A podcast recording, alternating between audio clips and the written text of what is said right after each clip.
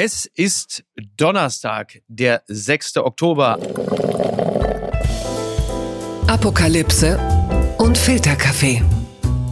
Die frisch gebrühten Schlagzeilen des Tages. Mit Mickey Beisenherz.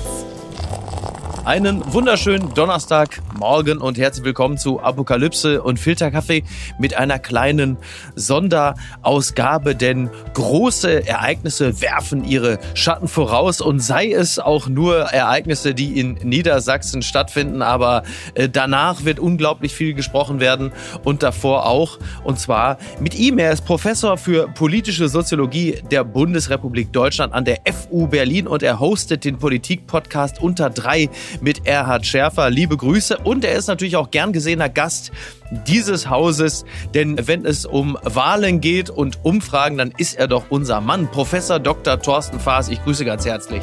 Grüß dich, Miki. Hallo.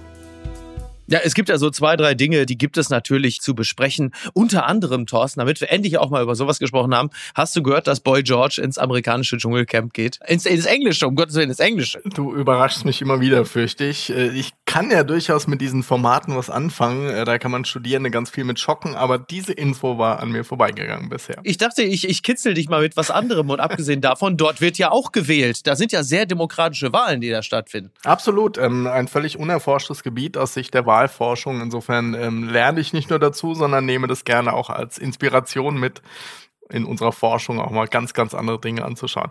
In der Tat natürlich spannend, wenn ich drüber nachdenke, weil man natürlich auch Anreiz hat, Leute rauszuwählen, die am Ende vielleicht auch als Sieger in Frage kommen, um sich selber in Position zu bringen. Also ganz viel würde mir da einfallen. Nächstes Mal mehr dazu. Ganz weit vorne. SPD in Niedersachsen stabil vor CDU, AfD zweistellig, das berichtet die Süddeutsche Zeitung.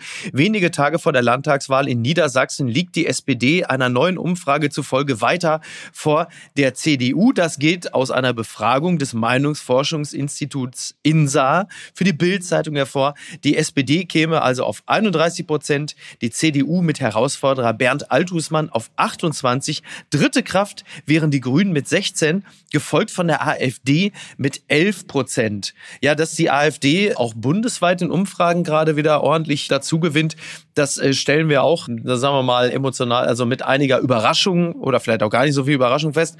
Und die Niedersachsen scheinen sich dann wieder für den Ministerpräsidenten Stefan Weil zu entscheiden. Wie sehr ist solchen Umfragen eigentlich zu trauen? Thorsten? Naja, mit Blick auf Niedersachsen haben wir jetzt eine Reihe von Umfragen gesehen, die sich hier und da um ein paar Pünktchen unterscheiden, ja, aber die doch in dieser Reihenfolge recht stabil und eindeutig sind. Und das passt ja auch zu dem Bild. Das ist ja nicht die erste Landtagswahl, die wir dieses Jahr hatten. Mhm. Wir hatten Nordrhein-Westfalen, wir hatten Schleswig-Holstein, da wurden Amtsinhaber eigentlich immer bestätigt. Das ist schon so eine Konstante auf dem Weg hin zu Landtagswahlen das Saarland mag am einfallen, das war ein Ausreißer an der Stelle. Tobias Hans, dem ist es nicht gelungen. Ja. Aber da gab es ja auch sehr spezifische Gründe für, wenn man sich erinnert. Also insofern, dass Stefan Weil da gut dasteht und ja auch Bernd Althusmann sein Juniorpartner in der großen Koalition dort ist, darf man ja auch nicht vergessen. Das macht für die CDU schon schwierig und glaube, die SPD geht da vergleichsweise entspannt in den Wahlsonntag. Ja, was ja eher ungewöhnlich ist, ne? Denn die Amtsinhaber während der anderen Landtagswahlen, das waren ja dann eben CDU-Leute, Daniel Günther, Hendrik Wüst. In diesem Falle ist es jetzt Stefan Weil von der SPD. Also ist es für Althusmann so ein bisschen so auf Landesebene, wie es für viele SPD-Vertreter auf Bundesebene war, als Merkel noch im Amt war. Ist äh, Stefan Weil die Angela Merkel aus Niedersachsen? Ähm, das ist eine spannende Frage und da könnte einem jetzt ganz viel zu einfallen, aber tatsächlich, wenn man es ein bisschen ernsthafter doch beantwortet, haben Amtsinhaber auf Landesebene. Ich meine, wenn man sich mal ernsthaft fragt, wie viel kriegen wir so mit von Landespolitik, ne? Das ist in der Regel gar ja. nicht so viel. Und dann kennt man eben vor allem die Amtsinhaber und wenn die keine großen Fehler machen, dann sind die in der Regel auch vergleichsweise beliebt. Und es ist schon strukturell gesehen echt ein großer Vorsprung. Und für Althusmann ist es natürlich doppelt schwer. Er muss sich dann da irgendwie an seinem Chef abarbeiten, den er aber gleichzeitig ja. auch stützen muss. Sie sind ja nun mal seit fünf Jahren in dieser Koalition. Und entsprechend tut er sich schwer, da zu polarisieren, zuzuspitzen. Und dümpelt dann da doch so ein paar Punkte hinter Weil und der SPD. Also das ist schon erwartbar, was wir da sehen. Auf der anderen Seite ist es ja nun so klar, ne? Also Niedersachsen, das ist dann halt eben auch beispielsweise VW, wirtschaftliche Stärke, aber Niedersachsen ist natürlich andererseits gerade, was die SPD angeht, auch immer die Russland-Connection.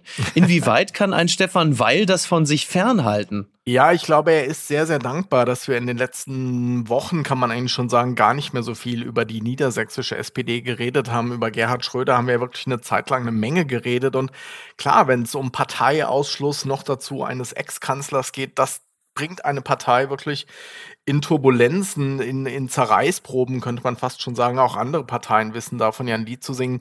Das ist ganz, ganz schwer, denn natürlich verdankt die SPD ihrem Ex-Kanzler eine Menge, aber in jüngerer Zeit dann doch nicht mehr so viel, könnte man sagen. Aber darüber ist nicht so viel geredet worden. Stefan Weil selber steht durchaus im Fokus. Die Themen sind gerade auch so, dass sie wirklich von nationaler Lage so sind, Gaspreise, Energiepreise, der Krieg, dass es wirklich auch schwierig ist, da so Wahlkampf zu machen, der vielleicht ins Persönliche geht.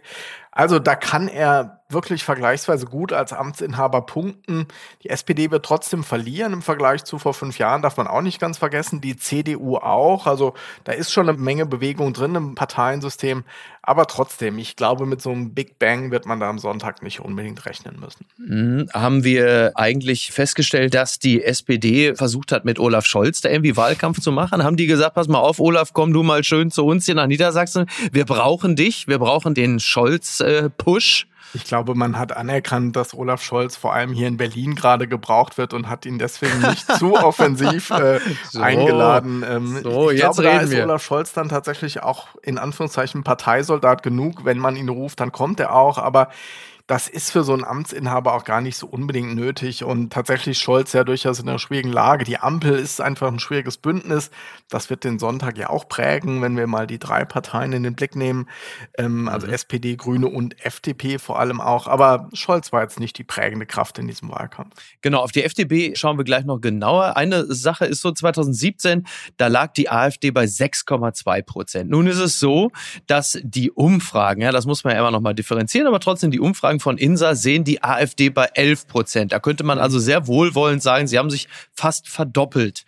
Wie kommt das? Ja, die 6% 2017 waren echt auch ein schwaches Ergebnis. Niedersachsen, die AfD, war da tatsächlich auch selber eigentlich so ein Stück weit zerrissen zwischen den doch eher extremen und den vermeintlich gemäßigten Kräften. Und die AfD hat auch durchaus eine turbulente Legislaturperiode da in Niedersachsen hinter sich. Es gab Austritte, die Fraktion gibt es mhm. gar nicht mehr, weil nicht mehr genug Abgeordnete übrig waren, dass sie eine Fraktion bilden können. Weil die alle ausgetreten sind oder woran liegt das? Weil die gesagt haben, pass auf, das wird uns jetzt alles ein bisschen zu rechts hier auch auf Bundesebene oder was ist es? Ja, denn? nicht auf Bundesebene unbedingt, sondern tatsächlich auch im Land selber. Die Spitzenkandidatin von damals wird, man spricht ja immer von dem gemäßigten Flügel, was ich durchaus ein bisschen schwierig finde, aber ja. nehmen wir das mal so für den Moment, die wurde dann quasi weggeputscht, dann ist sie irgendwann ausgetreten und wenn du dann eine bestimmte Abgeordnetenzahl nicht mehr hast, dann bist du halt einfach keine Fraktion mehr. Die sitzen dann noch im mhm. Parlament, mhm. aber eben fraktionslos.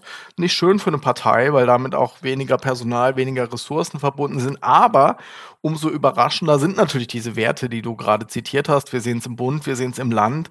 Und das zeigt so ein bisschen, bei der AfD kommt es wirklich gar nicht so sehr darauf an, was macht die Partei denn eigentlich, sondern die sind einfach so ein Fokuspunkt, so ein Fixpunkt für jegliche Form von Unzufriedenheit. Ne? Wenn Leute das Gefühl mhm. haben, die machen wieder, was sie wollen, die vergessen die Interessen des wahren Volkes, so wird dann ja gerne gesprochen, typisch Klar. für populistische Kräfte, dann profitieren die davon und diese Situation, die wir gerade haben, gerade auch die Ängste, die viele Leute haben. Es sind ja oft gar nicht so sehr die Leute, denen es echt schlecht geht, sondern oft die, die Angst davor haben, irgendwie abzurutschen, nach unten durchgereicht zu werden, die dann ihr Kreuzchen mal gerne auch in den Rändern machen. Das nutzt der Partei total und mein, was wir insgesamt erleben, ist, dass mit der AfD einfach jetzt eine Kraft da ist, die auch bereit ist, jede Unzufriedenheit in ihre Bahnen zu lenken. Corona, Klima, was auch immer. Da ist eine Partei, die ja, nutzt es und das macht schon was mit uns allen, der Demokratie, dem Parteiensystem. Nicht so ein schönes Thema, aber eines, das doch viele Konsequenzen auf vielen Ebenen hat. Ja, absolut. Wir sehen es ja auch in anderen europäischen Ländern. Ne? Beispielsweise, wir haben es ja auch in, in Schweden zum Beispiel gesehen. Wir sehen es in Frankreich, in Italien halt eben auch jetzt gerade zuletzt. Und wenn man ein bisschen auf den Winter blickt, also klar, Corona würde ich jetzt sogar noch so als mittelschweres Thema betrachten. Aber wenn man zum Beispiel halt natürlich jetzt auch wieder verstärkte Migrationsströme sieht und dann auf der anderen Seite hast du jetzt die schwindende Kaufkraft, die Inflation, das sind natürlich immer goldene Momente für die AfD, die ja nach eigenem Bekunden ja auch darauf schielt, dass es Deutschland, ich zitiere gerne hier, Deutschland schlecht geht. Noch ist es ja zum Glück gar nicht so, aber das ist eben genau der Punkt. Es ist so eine riesige Unsicherheit und das ist natürlich, du hast ja gerade geschildert, auch so eine Konstellation, wo du ganz wunderbar Gruppen gegeneinander ausspielen kannst und das mhm. genau ist dann immer der Boden, den so eine rechte, rechtspopulistische Partei nutzt. Wobei, ne, wenn wir neulich so von Sozialtourismus auch an anderer Stelle gehört haben, da muss man echt aufpassen, ne, dass, dass da auch die ja. Grenzen klar stehen. Das kann es nicht sein, dass wir in diesen Winter, wo man ja eigentlich erwarten würde, dass, und das passiert ja auch sehr häufig, ne, wenn wir an so die ersten Corona-Wochen und Monate denken, da sind wir echt so ein Stück weit zusammengerückt. Merkel, damals noch Kanzlerin, in mhm. ungeahnte Höhen in Umfragen geschossen. Das wäre eigentlich so ein typisches Muster auch für so eine Krisensituation, wie wir sie jetzt gerade erleben geben. Aber es ist doch eine sehr polarisierte Stimmung gerade, auch zwischen verschiedenen Kräften. Die Koalition ist so ein bisschen mit sich im Unreinen, könnte man sagen. Und dann gibt es da schnell auch mal Fliehkräfte. Das Beste, was der AfD passieren kann. Was ist denn da schiefgelaufen?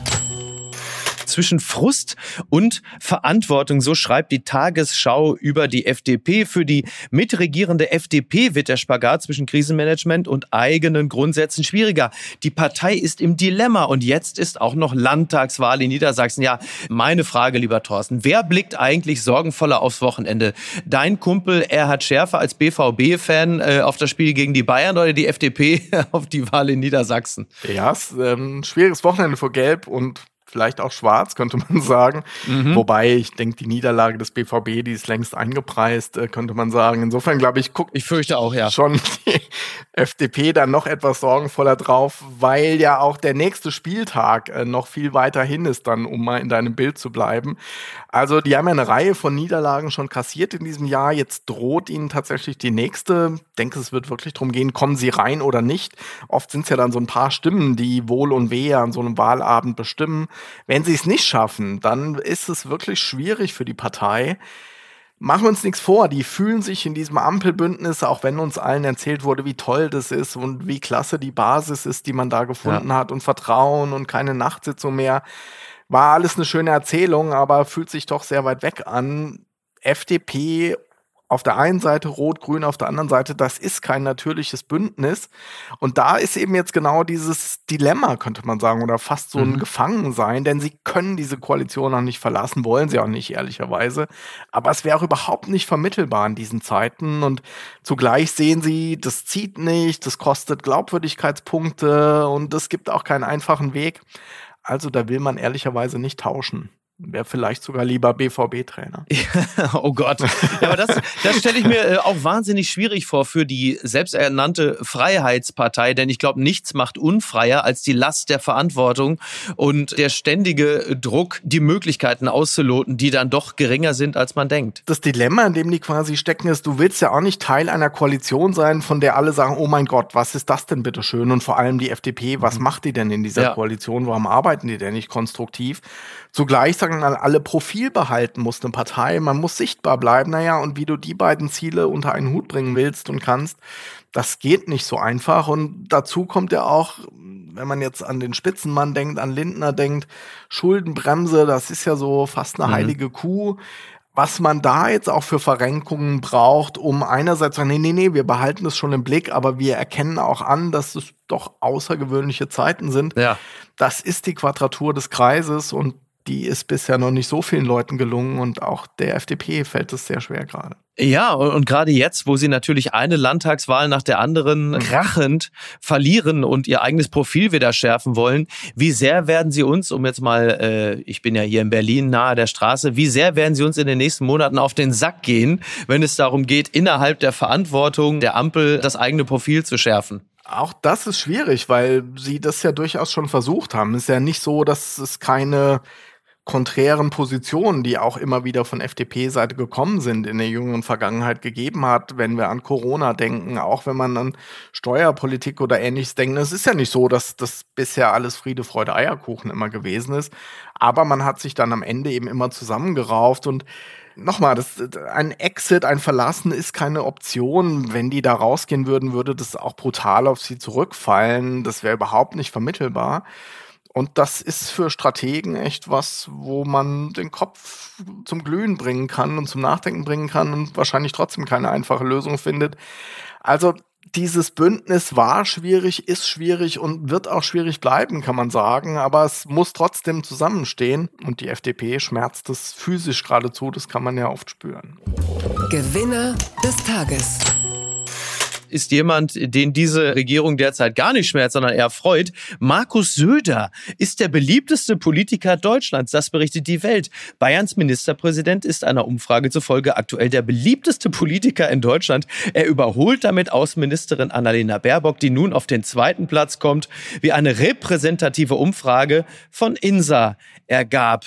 Ja, übrigens, das muss man noch sagen, auf den Plätzen dahinter folgen laut Bild Henrik Wüst und Sarah Wagenknecht vor Bundeslandwirtschaftsminister Cem Özdemir. Also man könnte jetzt auch meinen, äh, wer von der Last der Verantwortung befreit ist, der reüssiert in dieser Liste äh, besonders erfolgreich, wenn wir jetzt mal Annalena Baerbock ausklammern und in gewisser Hinsicht auch Cem Özdemir. Aber das sind schon ein paar Kandidaten, die mich, also Söder zuvorderst, schon, also schauen Sie, schauen Sie, das ist es.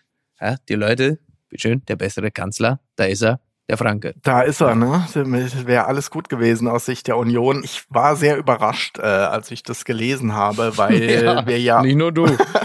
auch zuweilen andere Umfragen haben. Das ZDF hat ja letzte Woche Politbarometer auch immer so ihre Top-Ten-Liste. Mhm. Da rangierte Söder jetzt eher im unteren Bereich und noch dazu mit einem negativen Mittelwert. Die lassen das ja immer auf so minus fünf plus fünf bewerten gerade auch bei den eigenen Unionsanhängern punktet er eigentlich nicht so stark. Insofern wäre es total interessant, die genaue Frageformulierung mal zu kennen, die Insa da benutzt hat. Aber ich habe tatsächlich lange gesucht heute. Ich habe sie nicht so recht gefunden und meint, das ist schon auch nochmal so ein Punkt. Je nachdem, ne, fragst du nach Stärken und Schwächen, nur Stärken, Durchsetzungsfähigkeit, da hast du ja durchaus als Demoskop in äh, Möglichkeiten. Ja will jetzt gar nicht von Manipulation reden, das ist nicht mein Punkt, aber natürlich. Finden Sie Söder super oder sehr super? genau. Aber dass das Messinstrument eine Rolle spielt, das muss man schon mal anerkennen und Rund um so Sonntagsfragen, finde ich, sind wir da auch inzwischen ein bisschen besser. Da redet man auch mal so über, ne, in welchen Schwankungen könnte das denn liegen. Bei diesen Politiker-Rankings passiert das überhaupt nicht.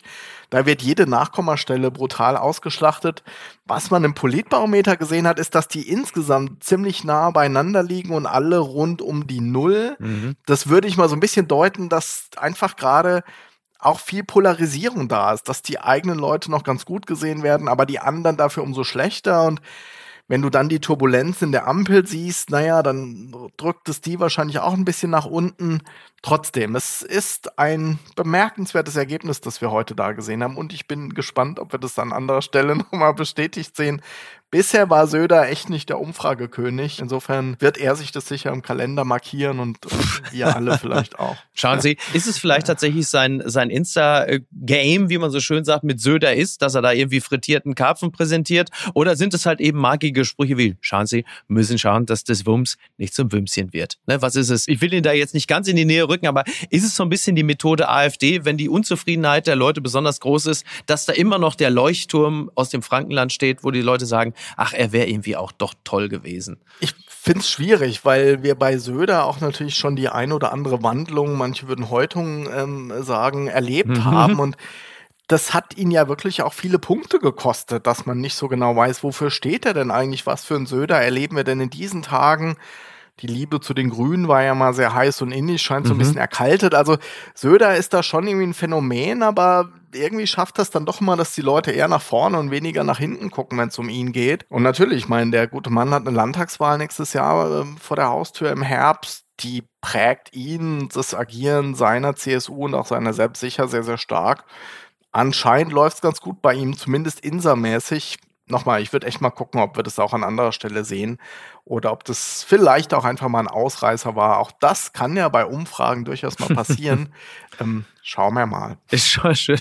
Wir warten mal ab, wie lange es noch dauert, bis er wie Bolsonaro äh, Sozial-Sonderzahlung jetzt schon mal im Hinblick auf die Landtagswahl jetzt schon mal ausschüttet. Ne? Absolut. Wobei Bolsonaro echt nochmal, ähm, wenn es um Wahlen geht, ist ja, das ist ja echt so Trump-Liga inzwischen. Ne? Wenn ich nicht gewinne, dann kann die Wahl eigentlich nicht äh, mit rechten Dingen zugegangen sein. Ja. Da wird echt die Axt an die Wurzel angelegt oder an den Stamm angelegt. Das, das sind wirklich düstere Entwicklungen. Und wir haben ja auch in Deutschland so ein bisschen über Nachwahl geredet, letzte Woche Berlin und so. Das ist, ist echt gefährlich, ne? Wenn die Leute das Gefühl haben, das Wählen funktioniert nicht mehr, ja. dann ist Alarm angesagt. Aber da sind wir zum Glück noch nicht. Aber insofern zwischen Söder und Bolsonaro noch ein ganz kleiner Unterschied. Das würde ich Söder tatsächlich immer geben, zumal ja äh, Söder ja nicht die Axt an den Baum anlegt, sondern im Zweifel ja den Baum einfach zu Tode umarmt. Das, das ist ja dann auch nochmal. Wobei haben wir auch länger nicht gesehen, glaube ich, ne? So Baumbilder von Söder, also ja, waren auch schon mal, mal gucken, wann es wieder gebraucht Charakter. Ja, das ja. stimmt. Thorsten, ich danke dir. Ich freue mich äh, immer mit dir zu sprechen. Und äh, wir haben schon gesagt, wir, wir haben immer so viele Landtagswahlthemen, dass wir nie dazu kommen, mal in einer regulären Folge miteinander zu reden. Das holen wir jetzt auch mal schleunigst nach, okay? Das machen wir. Danke dir. Vielen Dank an Thorsten Faas. Den hören wir bald wieder hier im Podcast und wir sehen uns möglicherweise heute Abend im E-Werk in Köln. Denn Apokalypse und Filterkaffee ist heute Abend live in Köln um 20 Uhr. Die Live-Show, die Live-Late-Night, das live-literarische Qualität, der Live-Podcast mit den Gästen Tommy Schmidt und Johannes Strate. Und das Ganze wie immer großartig assistiert von Andreas Loffilov. Es gibt noch ein paar Tickets unter eventim.de oder an der Abendkasse und ich freue mich auf einen fantastischen Abend. Also, bis denn. Wir sehen uns. Bis dann. Tschüss. Ciao. Apokalypse und Filtercafé ist eine Studio Womans Produktion mit freundlicher Unterstützung der Florida Entertainment. Redaktion Niki Hassania. Executive Producer Tobias Baukhage. Produktion Hannah Marahiel. Ton und Schnitt Lara Schneider. Neue Episoden gibt es immer montags, mittwochs, freitags und samstags. Überall, wo es Podcasts gibt. Stimme der Vernunft und unerreicht gute Sprecherin der Rubriken Bettina Rust.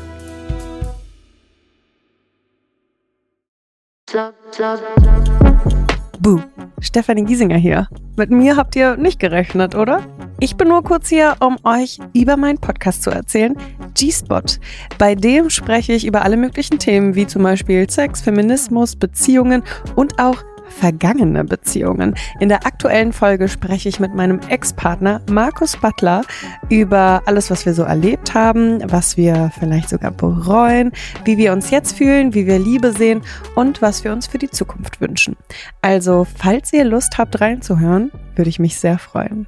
Bis dann!